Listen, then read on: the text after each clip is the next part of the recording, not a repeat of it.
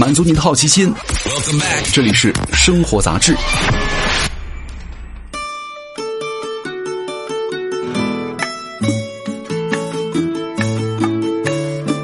嗨，各位好，欢迎来到生活杂志，我是奥巴庆。今天我们来聊一聊山东啊。山东到底土不土呢？其实山东给很多人的印象总是很板正的，对吧？这一点从很多男明星的身上就可以看得出来。比如说唐国强老师是吧？靳东老师、黄晓明啊，哪怕朱时茂老师啊，哪个都是传统意义上的审美的帅哥了。那除了比如说。黄渤是吧？可能这个博哥之前的时候一些塑造的角色呀，稍微有一点跑偏哈。但是当年那个《战狼》啊，全国宣传吴京最先选择了济南。他怎么说呢？他说：“因为这个他印象当中啊，彪形大汉就是形容山东大汉的。那山东籍的女明星呢，比如说倪萍啊、陈好啊、巩俐啊，是吧？张雨绮、范冰冰啊等等的，我觉得还是蛮大气的，对吧？但是凡事都有两面性。如果说山东人的板正和大气是 A 面的话，那么 B。面就是刻板到守旧，而且后者已经成为了山东主流的网络形象之一了。问题来了，山东真的很土吗？山东到底有多土呢？我们不要急着下结论哈，我们来先定义一下什么是土。这个土气啊和土味儿还有不同。如果咱们总结一下这两年的大众审美潮流的话，土味儿是一个绕不过去的词儿了。那么到底什么是土味儿啊？还有没有一个明确的定义啊？但是它的的确确已经具化成了各种画面了，旋律文字在网上传播了。你问一个网上的人说什么是土味儿啊？他可能一下答不上来。但是呢，他随手给你几段小视频，你看一下你就明白了，对吧？这个土味呢，比如说它分这个南派和北派哈，北派什么喊麦呀、魔音贯耳，对吧？什么豆豆鞋加白袜子，告诉你什么叫做排面土不土土。那南派呢，一般都是身材纤瘦，然后呢喜欢做一些土味视频，电动车、摩托车经常是惯用道具了。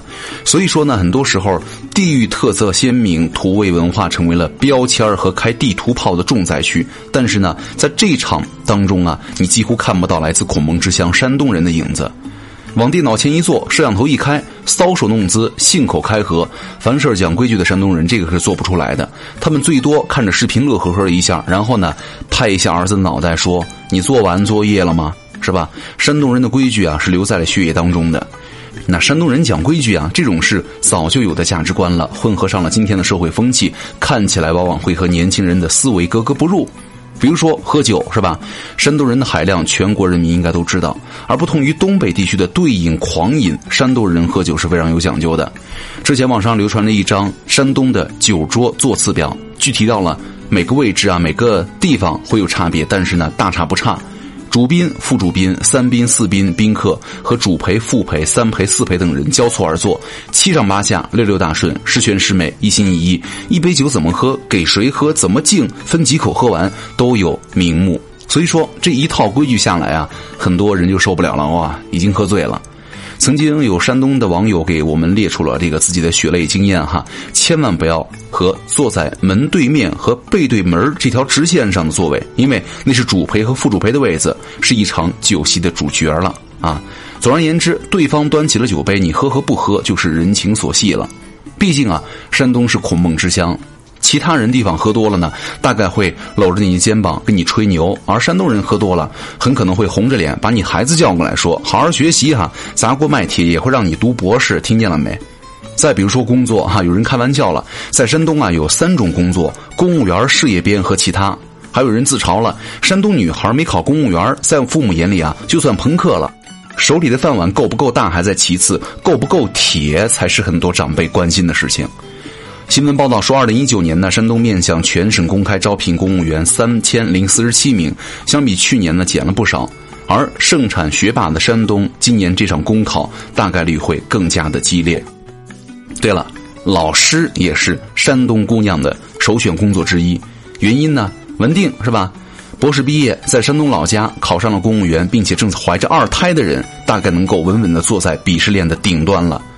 做人要诚实，不要贪小便宜，孝顺父母，听领导话，这些都是山东人经常挂在嘴上的规矩，也可以把他们看作是传统道德流传至今的遗产。今年春节呢，一条来自山东的新闻在网上引起了热议：山东滨州一九岁的孩子冲着另外一个九个月大的娃娃磕头，因为按照辈分来说呢，后者是前者的小叔。啊，这个新闻呢，很多人就开始吵了，又开始澄清了。山东现在很多人都地方都不磕头了啊！过年回老家，大年初一啊，几个大小伙子进门，二话不说就给爷爷磕头，把网友吓了一跳，还以为他爷爷是宋江呢，是吧？好客山东啊，有时候就这么硬核。有人说山东的土气啊，电视台必须得背锅了。你打开山东卫视看一下，看上一会儿，你就能发现不少落后于二零一九年的元素。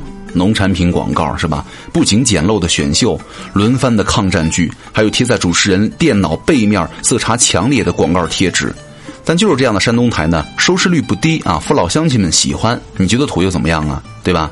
你看山东台，你会惊讶，为什么这么多想要孩子的山东夫妻不能够如愿呢？为什么这么多老人骨头啊、腰间盘呐、什么关节炎呐急需治疗啊？一个省会城市未必能够仅做经济的总量第一。但像青岛这样能够在指标上超越省会济南的情况呢，不多见，是吧？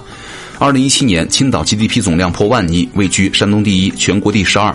相比之下呢，济南的总量只有七千多亿，即便是在省内啊，也只能够排在第三，前面还有一个插班生烟台。咱们都知道，山东的 GDP 总量是全国第三呢，人口过亿，是不折不扣的经济强省、经济大省。但数数山东的特产呢，你又觉得它是名副其实的工农大省。章丘铁锅、寿光蔬菜、龙口粉丝、潍坊风筝，还有济南的挖掘机和厨师学校，对吧？能源、化工、冶炼、纺织、机械、家电、港口、蔬菜、海产，山东的物产实在敦厚，让人离不开，也让人记不住啊！但是呢，现在处于风口上的互联网啊、金融行业，则是山东的弱项了。之前一部《琅琊榜》圈粉无数，对吧？又有多少观众知道这部电视剧是由山东影视集团出品？琅琊二字正是山东临沂的古称了，所以说很多时候山东有着历史和文化哈，有时候呢也会成为其土气的来源，又会成为其阳气的资本。那面对土气呢，很多数人呢只想做看客，恨不得和一块土地彻底撇清关系。这不是我哈，我不是这样的，那我不接受这样的审美。那所谓的这个土气指认呢，本身就来源于一种社会的认知的断裂了，这种断裂一般没有我们想象的那么彻底。东边的烟台、威海、日照等城市固然可以以青岛为榜样，而西部的人们呢，也确确实实的需要坐落在济南、山东台的每天宣传的那些化肥和农药，是吧？齐鲁大地总少不了青岛奥帆中心的迎风逐浪、优雅前行的帆船，但是呢，也少不了济南人在全国大城市当中少有的温厚的品性。有人说，山东就像是咱们中国，西部相对落后，东部相对发达。而厚重的历史呢，则是精神上的包袱，也是财富了。电影《我的一九一九》当中啊，中国外交官顾维钧如是说：“土就土吧，中国不能失去山东，就像西方不能够失去耶路撒冷一样。”好，感激各位收听本期的生活杂志，我是奥巴庆，我们下期见，拜拜。